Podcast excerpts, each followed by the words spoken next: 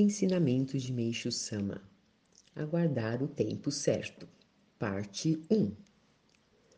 A minuciosa observação dos vários setores sociais mostra como é grande o número dos fracassados. Se o fracasso representasse sofrimento apenas para o próprio indivíduo, este poderia resignar-se, atribuindo a culpa à sua inexperiência e má sorte. Mas não é assim. A família também é atingida.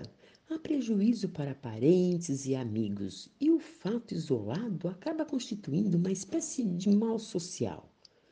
Logicamente, a pessoa não tinha intenção de prejudicar ninguém. No entanto, em decorrência de seu fracasso, muitas outras foram prejudicadas.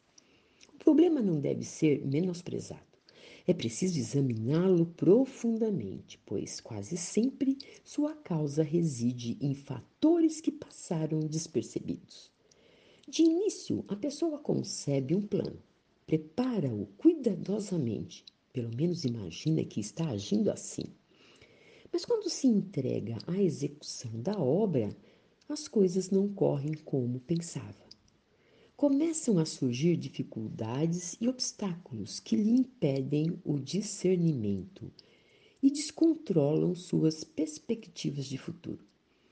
Essa é a trajetória habitual dos que fracassam. Vejamos a causa de sua derrota.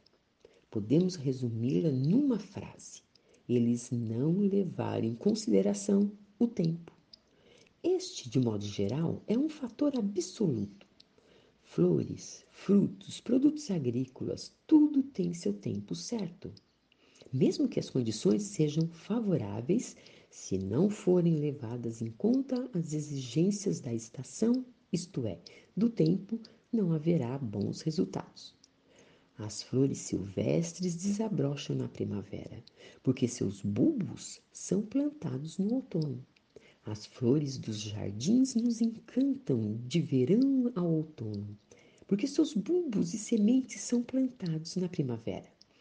Os frutos também têm sua própria, têm sua época de amadurecimento. Não podemos, não podemos sentir o seu sabor enquanto estão verdes.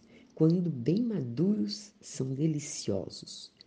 Mesmo os produtos agrícolas têm seu tempo de amanho semeadura e transplantação, e devem estar de acordo com a terra e o clima.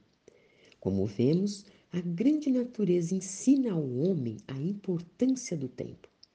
Em seu estado original, ela é a própria verdade e por isso serve de modelo a todos os projetos do homem.